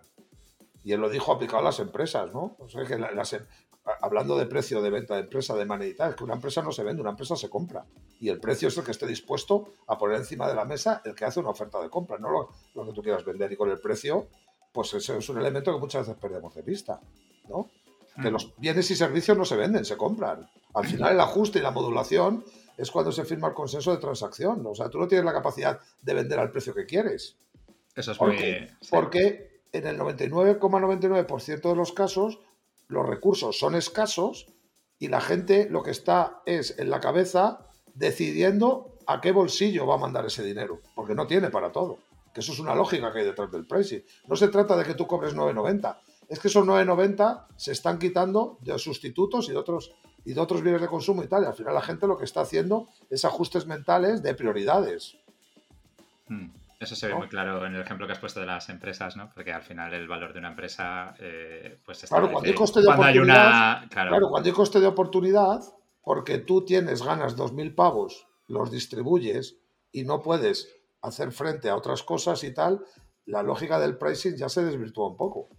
A no, ser que sea un producto que sí o sí es necesario, ¿no? Eh, claro, eh, pero tú, por ejemplo, cuando entras en los streaming, pues por ejemplo, es muy lógico que alguien diga, tengo 20 pavos para suscripciones de música y de esto y tal. Al final estás compitiendo por los mismos euros de la gente. Hmm. Entonces, claro, al final la gente, hay un heurístico ahí como diciendo, pues venga, todos al mismo precio todos a 9,90, por ejemplo, o al precio que fuera, ya la cosa se está moviendo, ¿no? Pero hubo un momento creo que estaban todos a 9,90. Hmm, y no compiten en precio, compiten por la diferenciación que tenga cada uno. Claro, sí, luego lo que se trata es de ponértelo muy jodido cuando te quieras marchar, que en la ecuación que hablábamos del valor es esto, las incomodidades y el riesgo, ¿no? O sea, que te lo pone muy difícil para marcharte, me refiero, que es muy incómodo. Tú, por ejemplo, te vas de Spotify, empiezas a utilizar Apple Music y, es que es un coñazo, es un infierno, ¿sabes? Entonces, claro, al final lo que vamos es buscando casi más eso, ¿no? Eh, mecanismos de huida, ¿sabes? Y sobre todo uno de los grandes elementos que hay brutales al final a la hora de definir el pricing, ¿no? Y que muchas veces lo perdemos, que no solamente el, valor de transacción, sino otros elementos intangibles que hay dentro, como, como el dolor al cambio, la incertidumbre ante el cambio, el riesgo y otro tipo de cosas. Sí, los, los costes de cambio, que se llama, es un, uno de los modes estos, ¿no? De los fosos que para, para, sí, para competir, ¿no? Que, sí, y, eso es como si alguien tiene SAP o tiene, o, bueno, los CRMs a lo mejor son más fáciles de migrar, pero da una pereza, claro, cambiarte de... Claro, pero están en todas partes, ¿no? Al final es uno de los elementos que es como decir, venga, una claudicación, no, venga, voy a precio con competidores y luego ya voy a intentar generarme mis barreras de salida. Hmm. ¿No? O bueno, pues todo eso, ¿no? Eh, eh, es un elemento que, es, que, es, que es interesante, ¿no? ¿Y cómo creéis que ha sacudido y todo eso?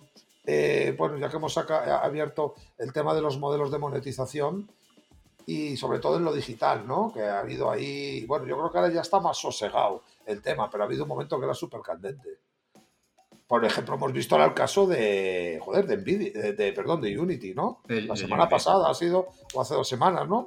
La, semana pasada, ¿no? Eh, Como un cambio en la política de monetización. Comenta el, tema, comenta el tema de Unity, que creo que no es un tema que, que esté... Que, todo el mundo lo conozca. Sí, sí, es un tema Edu, venga, dale tú, que tú eres técnico, yo obviamente... No, pero, pero yo lo, o sea, igual no, no lo digo correcto exacto, vamos. O sea, básicamente lo que me he quedado yo de la noticia, ¿no? Es que hicieron un planteamiento de nuevo pricing, ¿no? Y que se basaba en el número de instalaciones, ¿no? Cada instalación de, o sea, Unity es un motor gráfico que, en el que se basan la mayor parte de los juegos, ¿no? O sea, una gran parte de los sí, los juegos. indies y móvil y tal. Y sobre todo los de móvil y eso, casi todos, ¿no? o sea, muchos de es un motor gráfico que permite hacer gráficos 3D pues, y permite a los desarrolladores desarrollar más rápido y, y hacer más juegos, ¿no? Y más, con menor coste. Entonces, claro, te hacen, hacen los juegos y entonces querían cobrar, ¿no? Eh, pues un, pues eso, unos céntimos por cada instalación. No me acuerdo el precio exacto. 0,20. Ah, 20 céntimos. Entre 0,12 entre 0,2 y 0,20 en algunos casos, ¿no? Me parece. Sí. No, no me acuerdo muy bien, pero. Entonces, ¿a qué entonces estamos claro. hablando? Sí, mira, 15, do- eh, 15, eh, o sea, 15 centavos de Sí. dólar por instalación. Vale. Si es Unity Pro, si es Unity Enterprise 0125, 020, sí, el T1220. Vale, sí. Y según el el volumen, igual le hacían Sí, descuento, lo sí, que sí, sea, sí. ¿no? Pero sí. En el personal, que es. Que, Mm. que estoy abriendo aquí una tabla. En el personal, por ejemplo, que es uno que duele mucho porque es cuando más, más tal, es de 20. De 20, Ya. de 20, de 20 20 centavos. céntimos. Entonces, claro, el problema de esto era que, de- claro, depende del modelo que tengan los desarrolladores de videojuegos con, con esas instalaciones, eh, puede funcionar o no funcionar, ¿no? Ese modelo, porque si tú cobras eh, un X, o sea, por ejemplo, si cobras, eh, no sé, 20 euros por una instalación, ¿no? Yo qué sé, eh, un juego, pues bueno, vale, 20 euros por una instalación, pagar 20 céntimos, bien.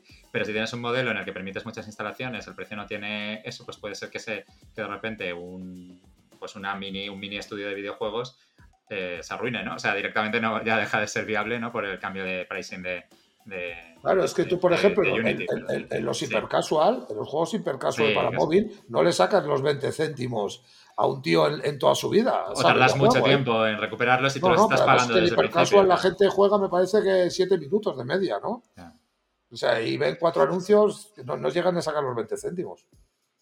Hmm. Es Eh, probable que no lleguen sí, la instalación te la han cobrado aunque ese cliente en sí mismo no sea rentable para Claro. ti, ¿no? Y entonces a lo mejor acumulas un número grande de clientes no rentables y entonces pues no. Hay que decir que Unity hace, hace nada te ha hecho marcha Sí. atrás, ¿eh? Hay que, Sí, sí, bueno, que claro, que, que ha sido- eso, la noticia es interesante porque ha sido tan heavy que, claro, que al final ha, ha recogido cuerda, ¿no? Y ha vuelto al, de momento al modelo. Eh, que- de os que hemos estaba. escuchado y no, es- hemos escuchado a la comunidad y, Sí, lo y hemos siento, decidido, sí, eh, sí, hemos decidido no, sí, no, no, no lanzar este modelo. Pero sí pero con sí. la cuela, también te lo digo, ¿eh? O sea, sí. Claro.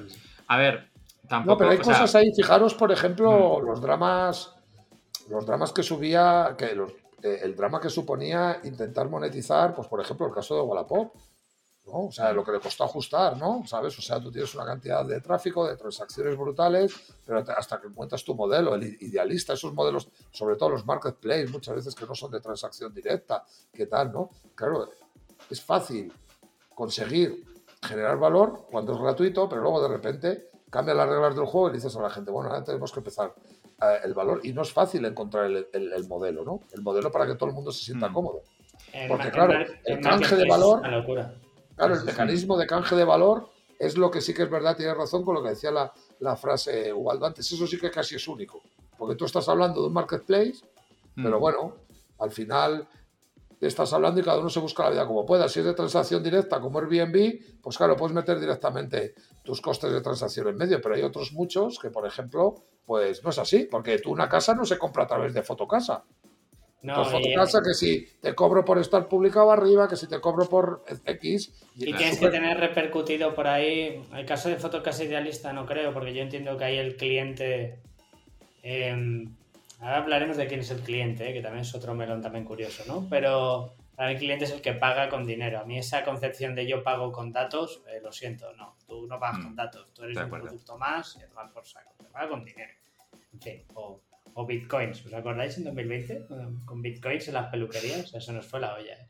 Bueno, la cosa está en que mm, los marketplaces, el caso de Fotocasa Idealista, no sé muy bien los detalles, pero imagino que quizá compra, eh, cobran eh, por eh, algunas imágenes pues, subidas a quizá las inmobiliarias, imagino. Sí, sobre todo por el, la película. por- por el posicionamiento Claro. eh, eh, privilegiado en la, en la parte alta, por, porque se republiquen todos los días y no tengas que hacerlo tú de forma manual, Claro. determinados elementos, ¿no? Y Claro. al final acaba llamando a las inmobiliarias, claro, que son los que realmente le interesan más pues ese tipo de cosas porque lo escalan. Eso, fíjate, esa- esos, esos modelos de negocio son, no te digo cisnes negros, porque me parece como exagerado, pero, sí, pero sí que son raros. O sea, porque al final, claro, eh, suena muy lógico, ¿eh? pero tú intentas montar un modelo de negocio basado en el volumen de tráfico, ¿no? Suena muy bien, ¿no? Yo que tengo, tengo eh, gente que, yo conecto a gente que tiene una necesidad con gente que quiere cubrirla, ¿no? Suena muy bien, pero por ejemplo, los, los portales de empleo son, o sea, yo estuve durante, durante el 2020, ¿no? Para, por jugando un poco, ¿no? Durante la pandemia, monté con dos colegas más, hicimos un experimento, ¿eh? Montar un portal de empleo para perfiles digitales, algo que está en alza y demás, ¿no? Eh, o sea, y tiene su tema. Tiene su tema porque hasta la cosa más sencilla y más tonta, como por ejemplo dices, oye, hay gente que busca trabajo y hay gente que, que busca perfiles, ¿no? Quiero decir, la, pues no, pues es más complicado que parece, porque la gente no está todo el día buscando. Y cuando tú buscas en un portal de empleo, eh, quizá al día siguiente vas a tu portal de empleo, no vuelves al mismo. Y si ves al mismo, ves las mismas ofertas, pues, pues no vuelves ya en una semana. ¿Sabes lo que te quiero decir? Entonces, hay una serie de casuísticas ahí bastante más complejas. El marketplace, eh, bueno, es un modelo de negocio absolutamente maravilloso. Y fíjate tú, que creo que por un tema de, de, de, de Zeitgeist, hace 10 años la gente rápidamente decía, ¡pam!, metemos anuncios. Y tengo la sospecha de que en esta década, eh, bueno, va bajando. Quiero decir, se puede meter Google AdSense en un sitio así, se pueden meter historias, se puede, se puede hacer un montón de cosas. Idealista actualmente eh, tiene una parte de, contenidos que tú puedes pagar y te publican Idealista y ahí leen gente del sector de la construcción y tal. Pero el tema de, de la publicidad digital a través de, ¿no? Como solución para, ¿no? Con lo que hizo Facebook, lo que hizo Instagram, ¿no? Replicar esta solución no encaja ni en todas las industrias, ni en todos los marketplaces y quizás es un tema de, que quizá el péndulo va, va, hacia otro lado. No, no de que la publicidad va mal digital, no digo eso. Digo que como línea de, de, línea de monetización para los hmm. modelos de marketplace, no sé si ha llegado algún día a funcionar. Creo que con grandes volúmenes, InfoJobs tiene, tiene Google AdSense, por ejemplo. Pero, pero yo creo que deben ser, no sé. No, al final todos, bueno, es que al final no hay, no hay modelos de monetización puro, ¿no? Al final son todos híbridos, ¿no? O sea, al final es muy difícil encontrar uno puro, ¿no? Tú te pones cualquier uno. Al final, estos están cogiendo cinco líneas, por ejemplo, ¿no? Idealista tú puedes hacer contenido promocionado. Lo de esa especie de pseudo Google Ads que tienen ahí, pues para posicionar unas casas por encima de otras. El publicar y tener un descuentillo para tal fíjate, son diferentes líneas. No es una, tienes, al final un montón, ¿no? De, o sea, al final son todos muy mestizos, ¿no? Y al final utilizas, pues eso, eh, los e-commerce intentan generar líneas de suscripción, los, los SaaS intentan generar eh, transacciones puntuales, eh, intentan buscar... O, partnerships con, con Nike, ¿sabes? intentan, todos estar en la lucha de intentar buscar cebos y anzuelos, ¿no? El modelo este de cebo y anzuelo y cosas así, que muchas veces lo que intentan al final son, bueno, pues son, son al final un compendio de muchos. Es muy difícil encontrar un marketplace hoy en día ya puro, ¿no? Que, o, un, e-commerce puro o un, o un, SaaS puro, ¿no? Que, que, al final todos eso, pues al final tienen otra serie otra serie de, bueno, pues al final es el modelo de negocio, aunque no sea solamente con el mecanismo de monetización, pero sí que es una, una forma, pues bueno, más compleja de, intentar fidelizar esa transacción de valor. Ese canje de valor, ¿no? Intentando eso. Y una de las cosas que a mí me parece más interesante y que no se está haciendo mucho en tema de pricing, y creo que hay una oportunidad de la leche, que no sé qué os parece a vosotros, es, bueno, pues, pues percutir más en la segmentación, ¿no? O sea, al final hacemos una capa de segmentación, intentamos buscar cuáles son esos segmentos de clientes que tienen el problema, que están dispuestos a pagar por ello, pero podría haber un margen que dentro de los, de los segmentos, en base a determinados elementos de los, de los jobs hmm. de cada cliente, diferentes pains y diferentes intensidades, etcétera, etcétera, pudieras establecer, bueno, pues diferentes políticas de precios para intentar, eh, bueno, pues, pues, pues, generar de alguna manera un mayor ajuste, ¿no? Entre tu mercado potencial, ¿vale? Y, y, el, y el mercado real, ¿no?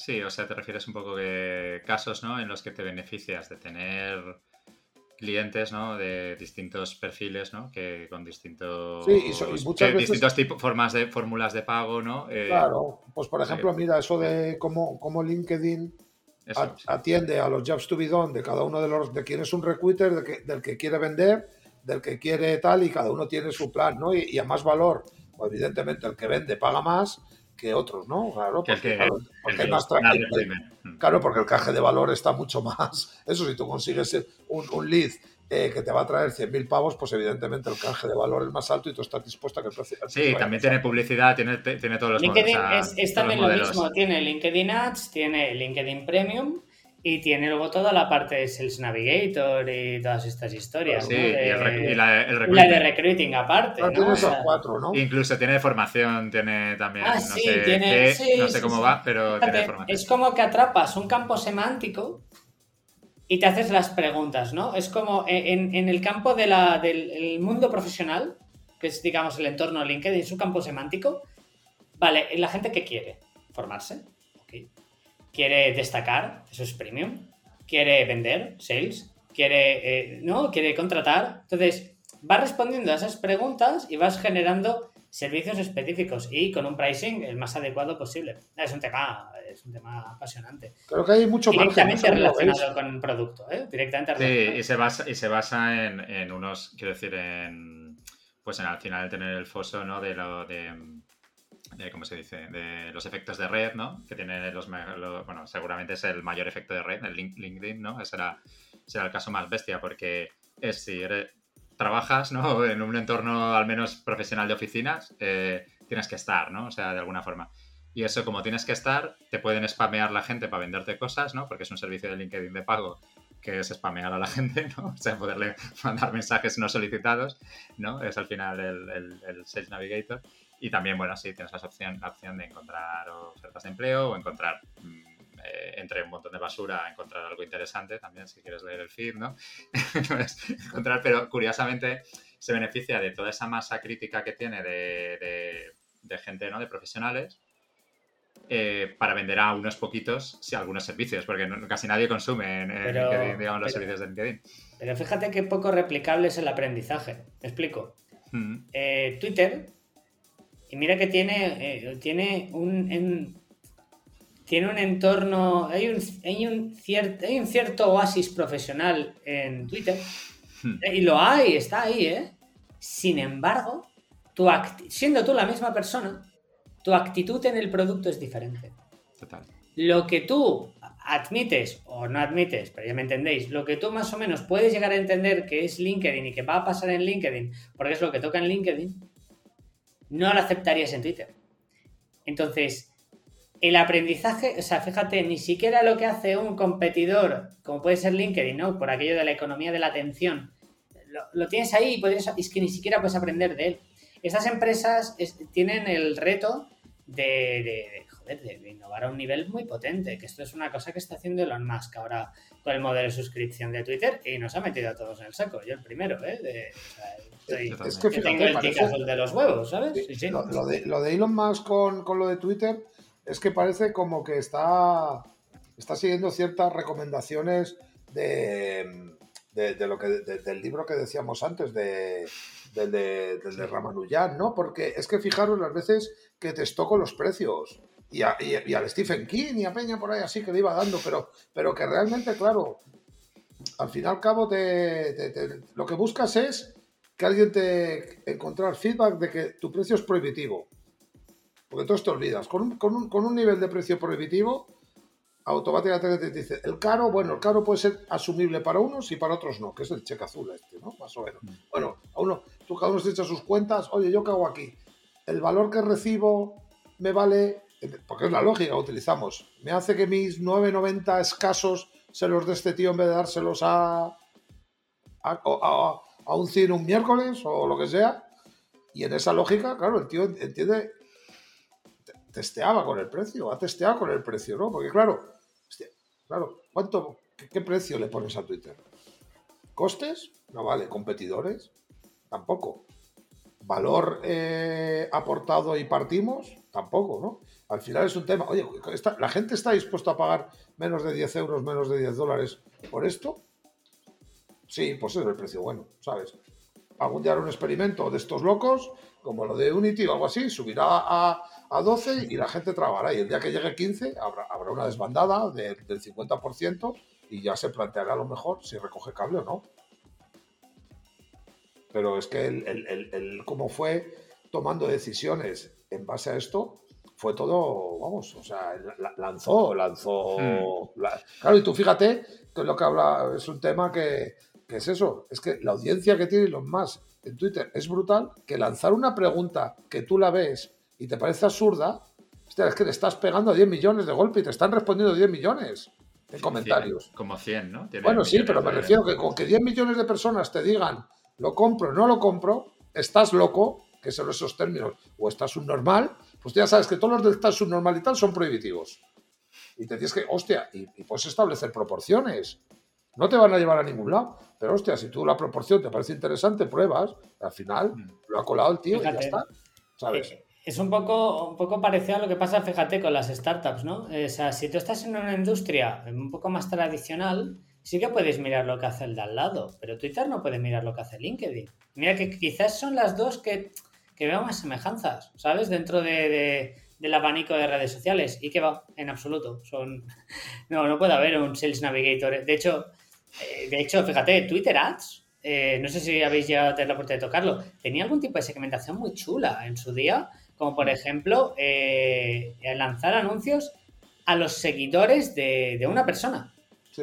Esto era algo muy, esto era muy guapo y no estaba en Bueno. ninguna otra red social. Había- Esto era había una mo- muy guapo. Había una, movida era- en, había una movida en Facebook antiguamente, que luego, claro, Facebook modificó todo, porque, claro, era un chollo, que tú directamente podías.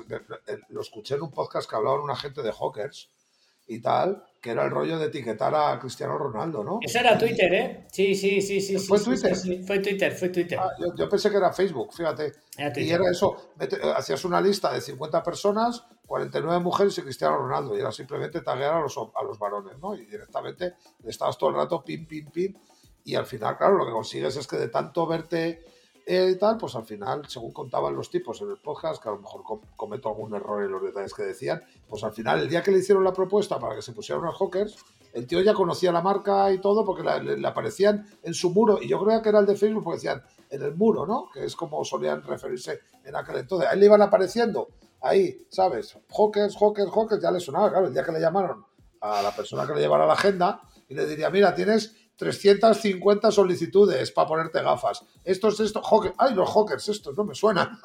estos deben de ser tochos, ¿no? Porque Sí. los veo yo en el Facebook, ¿sabes? Y, y, claro, ese tipo de cuestiones, ¿no? Y era, claro, la, la segmentación, ¿no? Y, y perdón, Ovaldo, que... Ah, eso lo dice en el podcast de, creo que es del de Newt Project. Y es una entrevista a Hawker, sí, porque justo ese ejemplo yo lo uso de cuando en algunas clases que enseño temas de pensamiento lateral, explico eso, porque esa segmentación es muy loca. Entonces se supone que lo que tienes que hacer es importar un CSV con, tenía, era un, eh, desde mil emails, pues metían 999 emails de chicas, ¿no? O sea, perfiles de chica y tal. No, no eran emails, perdón, eran los perfiles, el, el arroba. Metían el arroba. Entonces metían hasta 999. Entonces el único, otro era el de Cristiano Ronaldo. Sí, sí, sí, no, y es súper, es muy, es muy creativo, ¿sabes? Pero claro, para llegar a ese nivel de creatividad necesitas saber mucho de Twitter. ya te lo digo, o sea, necesitas saber de, haberte pegado mucho con eso. O sea, sí, sí, sí, sí, sí. Bueno, pues chicos, pues vamos a ir, yo creo que ya más o menos cerrando con un tema que, que es muy interesante, ¿no? Porque al final, como estamos hablando de que básicamente el precio es un consenso, en un acuerdo, ¿no? Entre, entre, entre- de valor, ¿no? Estoy estoy, estoy de acuerdo, en un acuerdo entre dos partes en, el canje de valor. Hay unos elementos, no podemos irnos sin hablar de la relación que hay entre el pricing y la psicología. ¿Vale? ¿Qué, qué os parece? Bueno, ¿Es un producto meramente psicológico el precio hoy en día? Porque cada vez ya los componentes más funcionales, más objetivos de la construcción de un precio en base a costes, pues cada vez en un mundo eminentemente digital, pues claro, un SaaS debería costar céntimos, ¿no? O sea, que- por los costes de producción, ¿no? Entonces al final, ¿no? ¿Cómo, cómo creéis que, Hombre, que, que- que- que aplica ¿no? el, el funcionamiento de- de individual, la psicología, en, en- en los sistemas de fijación de precios. a ver, en todos sentidos, ¿no? O sea, de, quiero decir, ahí aplican todos los sesgos, ¿no? Y de, ¿no? Pues quiero decir, hay un poco el, Kahneman, ¿no? Y toda la escuela, ¿no? De esta de, de la... ¿Cómo es? Como, bueno, el behavioral economics, ¿no? Lo, lo llaman, ¿no? El, de cómo no somos tan lógicos, ¿no? no en, en, tomando decisiones económicas, ¿no? Y ahí desde de todo, ¿no? Desde, pues no sé, el típico en Booking, de tienes este hotel y hay otras dos personas, solo quedan dos habitaciones y hay cinco personas mirándolo. Eso es puro Chaldini, ¿no? Claro, sí, eso es, es, escasez, ¿no? El, el, principio, el principio este de influencia de escasez, ¿no? De, de Cialdini, ¿no? O, pero también, ¿no? De si, eh, bueno, pues eso, del, del, ancla, ¿no? De dices, ostras, si esto vale tanto, de menos yo es esto, ¿no? El ancla sí que es más de, de Kahneman. ¿no? Sobre todo en los SaaS, eh, las suscripciones es maravilloso, ¿no? Eh, los tres planes, ¿no? Todo, O sea, uno súper barato que no te dan nada, uno carísimo que te dan solo una cosa más que el del medio, ¿no? Entonces, todo el mundo al medio ahí como si no hubiera mañana.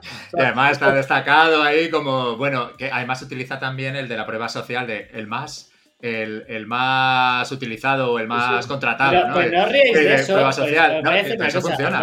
No, pero funciona que lo flipas. O sea, dejaos de hostias. Sí, sí, que nos estamos riendo aquí, pero eso funciona. ¿Por qué? Porque es una cuestión irracional, totalmente. Y, aunque lo sepas, pues, pues te influye. O sea, quiero decir que, que, por supuesto que está claro. Eh, y además estos temas que, que además de alguna forma eh, afectan al resultado de las empresas de una forma tan directa, o sea, eh, tan cuantificable, ¿no? Eh, claro, pues es aquí se aplica, ¿no? Eh, es como toda la, sabiduría sobre la, psicología, ¿no? En el, tema de, lo que es el establecimiento de precios, ¿no? O sea, que, sí, o sea, completamente. perdón, perdón, que no encontraba el, el, ratón. A ver, em, yo fíjate, o sea, es que lo que ha dicho Edu es absolutamente perfecto. Ha mencionado los ejemplos clásicos de, del lado oscuro de, la venta digital. entonces aquí tampoco tal. Pero fíjate, eh, no me he acordado un ejemplo que no sé si era el de del libro de Dan Ariely y las estampas del dinero, pero era una anécdota que una vez contaste, Manu, que me hizo mucha gracia. Que es aquello, ¿no? Que vas al. vas al. al mecánico y, te, ¿no? y por el ruido ese del coche, pues te cobra 900 pavos, ¿no? Y fíjate, quizá por esos 900 pavos es capaz de arreglarlo, quizá es capaz de arreglarlo en 10 minutos. Pero no, pero te dice, oye, vuelve en 3 días. Es que claro, 10 minutos 900 pavos, joder, ¿eh? ni que fuera Marcos de Quinto en sus buenos tiempos en Coca-Cola, ¿sabes lo que te quiero decir? O sea, entonces, claro, yo creo que debemos, eh, hay, un tema ahí, eh, no solamente es el precio y demás, ¿no? Y lo que pasa después, entonces yo siempre me imagino como una línea, ¿no? Para empezar, tú cuando defines el precio, yo, yo lo he vivido esto. Hay gente que le tiembla la mano.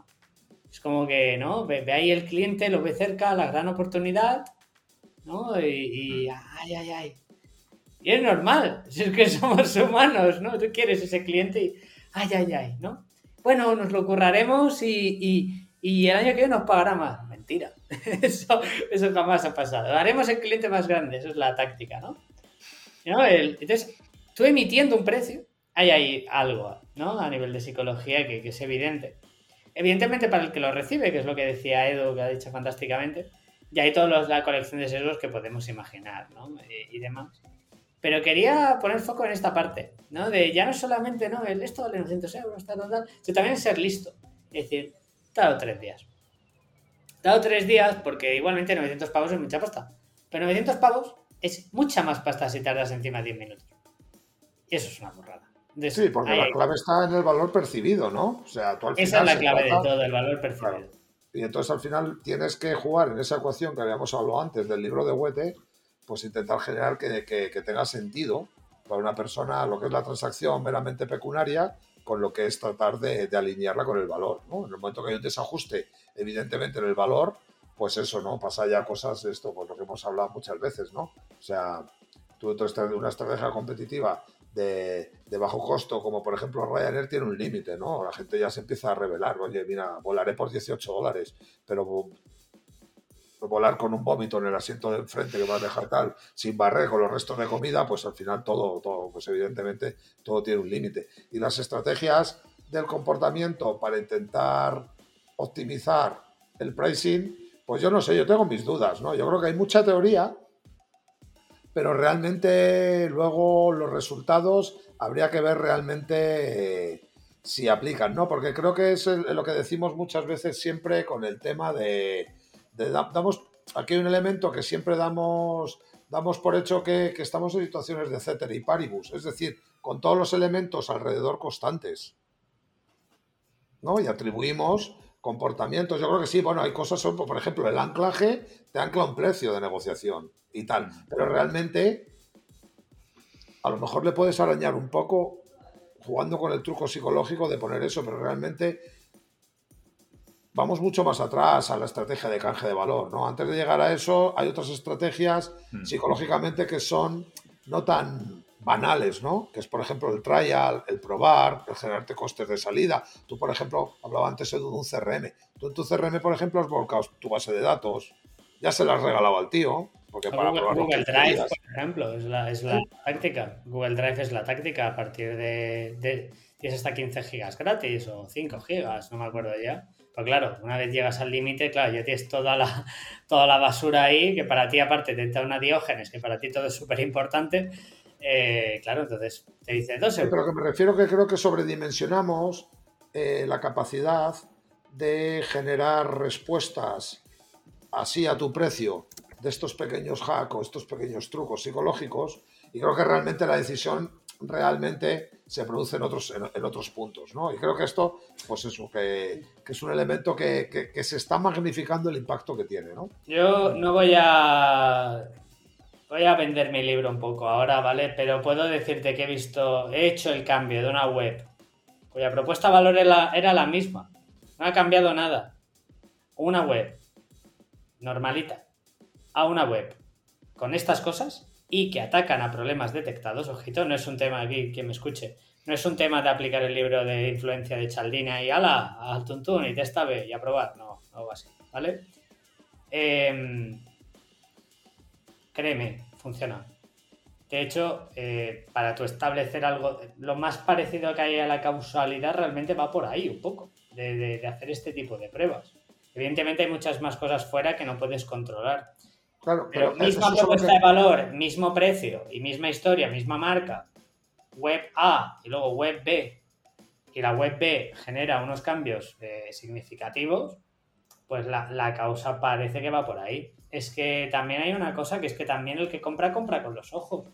Y compra y compara y no, y no son nada racionales muchas veces, ni siquiera un coche, por ejemplo. ¿eh? Es el sector que estoy pensando ahora mismo.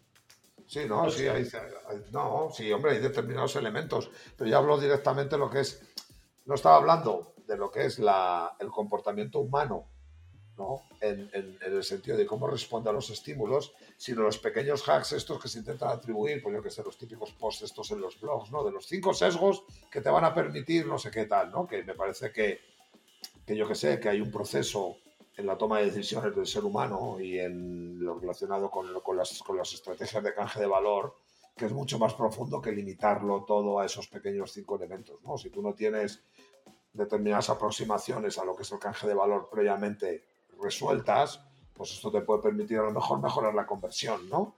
Que no digo que no lo sea, ¿no? Que te lo pueda permitir, pero mejoras conversiones que a lo mejor al día siguiente se te convierten en abandonos, ¿no? al final, bueno. No, pero no, no, no, no, pero eso, o sea, eso, o sea, evidentemente no en todas las industrias y, todo, ¿eh? Con toda la contextualidad y tal, pero esto se mide, quiero decir, actualmente tú no mides, por ejemplo, una web basada en leads, un B2B.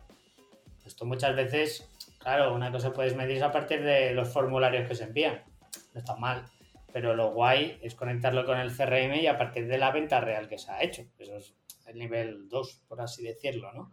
Entonces, ya, ya se está haciendo el intentar hostia, atribuir de, esta manera, ¿no? De, o sea, más que atribuir, definir, eh, hmm. el entender la procedencia, ¿no? Vincular el resultado de negocio más, sí, tú puedes Claro, tú puedes persuadir, pero si no hay una propuesta de valor que sea aceptada y que el canje de valor sea una. Pero es que si no hay eso, eh, mira, si no hay eso, olvídate de Chaldini. Es que si no hay eso, es, que, tú no estás, tú no, tú no, o sea, si no es lo que he dicho al principio. Si tú no estás ahí, eh, has detectado como mucho un buen problema, pero el usuario quizá no está dispuesto a pagar por él, entonces se acabó la película. ¿Sabes lo que te quiero decir? Si no hemos pasado el Product Market Fit, ni hemos eh, siquiera llegado al Problem Solution Fit, ah, esto, esto, esto da igual lo que tú hagas, ¿eh? de, de Chaldini, da igual, pon el precio a cero, da igual, regálalo, es que ni lo consumirán, dará absolutamente igual. Bueno, con eso tengo mis dudas, ¿eh? Pero bueno. Que, yo lo viví mis carnes, ¿eh? yo, he vivido lo contrario. Sí, sí, sí. ¿Sabes? También, ¿no? Que he visto, he visto retirar el precio a productos de baja y muchos de los clientes también retornar, simplemente porque ha habido una modificación de precio a la baja. O sea que muchas veces atribuimos que estamos en un consenso sobre lo verdaderamente valioso en, en, las transacciones de canje de valor y realmente, realmente que tu precio se te ha ido... Eh, es sensible, es que hay sensibilidad al precio, ¿no? Hay elementos que, que, perdemos en las lógicas muchas veces básicas de la economía, que es la elasticidad y la sensibilidad al precio, ¿no? Y hay bienes que son elásticos, otros que no son tan elásticos, y hay bienes ante los que, eh, bueno, pues eh, los clientes se muestran más sensibles o menos sensibles, dependiendo también de los contextos y de las circunstancias. Hay un elemento, por ejemplo, que, que vemos casi siempre, ¿no? Eh, con el tema de de, bueno, de comportamientos eh, sostenibles, éticos y eh, tal y cual, ¿no? Suelen salir por la ventana cuando la cosa se pone húngara, ¿no? Porque claro, en momentos en los que eh, la tasa de paro crece, no sé qué, pues la gente se vuelve más, es más sensible. Entonces al final, pues ya no, no, no estás tan pendiente a que te producto o el servicio que vas a contratar cumpla con unas features o con una serie de, circunstancias con las cuales, bueno, pues antes eras más laxo. ¿Por qué? Porque las circunstancias te lo pedían tampoco hemos hablado de otras cosas de la disponibilidad de, compra, ¿no? Que no solamente se trata que tú quieras comprar, que también puedas comprar, ¿no? Y eso es un elemento que tiene mucho que ver con el pricing y que creo que es interesante el, enfoque eh, experimental, ¿no? Que al final el precio es un elemento muy azaroso, muy subjetivo, que depende de una serie de factores que no son atribuibles directamente al valor que tú aportas, ¿no? Y tal, porque muchas veces no llegas a conocer con tanta profundidad y que muchas veces al final es un consenso, ¿no? Que, que sería, vamos, prácticamente como estos típicos eh, juegos y sorteos que había en los 90 y tal, que tenían que ver con precios de objetos y que lo tenías que parar en un punto determinado, ¿no? Pues vaya, yo paro aquí. Yo creo que esto vale tanto, ¿sabes? Pues al final el tío ese a la industria del automóvil le está dando una información valiosa, porque un tío en la tele que te, que te pare un precio y te diga, yo creo que el coche ese vale tanto, ¿sabes? Pues al final es lo que él estaría dispuesto a pagar por ello, ¿no? En fin, bueno, vayamos cerrando. No era un tema sencillo, hay un tema con muchos elementos eh, que tiene mucho que ver y sobre todo, pues bueno, que, que, enfocarlo desde una perspectiva única, más o menos tal, pues, pues no aplica, ¿no? Porque hay muchos, las industrias nuevas, lo que hemos hablado, mercados conocidos como el del automóvil, donde está todo prácticamente la producción anual en una situación estándar, más o menos ya saben los competidores cuánto van a vender, cuánto valor, y directamente está hiper optimizado, ¿no? Y la distribución del mercado, frente a otros mercados que son más desconocidos y el precio ya es una cuestión, pues directamente eh, a la cual no podemos anclar a ningún elemento más o menos tangible, ¿no? Que no, de alguna manera que nos permita establecer cuál sería ese precio adecuado, ¿no? Bueno, pues por cerrar. Pues, bueno, por cerrar un poco, cosas que me quedo, me ha parecido de una intervención tuya de Manu, Manu que, has dicho el tema de, ¿no? del precio que es un elemento estratégico, ¿no? Y de alguna forma lo creo, o sea, creo que determina cuál es tu, pues eso, qué estructura te vas a, vas a poder establecer, ¿no? De producción, ¿no? De, pues, eh, cómo vas a llegar al mercado, creo que creo que es un, elemento clave. Y luego también que al final, pues eso, el precio es lo que eh, está relacionado con cómo percibe el valor el cliente sobre tu producto. Cada cliente lo va a percibir diferente, por lo tanto habrá algunos más sensibles a otros y, ahí es donde entran los distintos modelos de precio. Y luego también el otro elemento, además del valor percibido, es eh, qué otros eh, elementos, ¿no? Qué competencia tiene, ¿no? E incluso la competencia es hacer las cosas como ha hecho hasta ahora sin comprar tu producto, ¿no? Entonces creo que esos tres elementos me ha parecido así de, bueno, pues eso, el, elemento estratégico que condiciona tu la empresa, ¿no? Y, la estrategia de la empresa y, eso, y valor y competencia.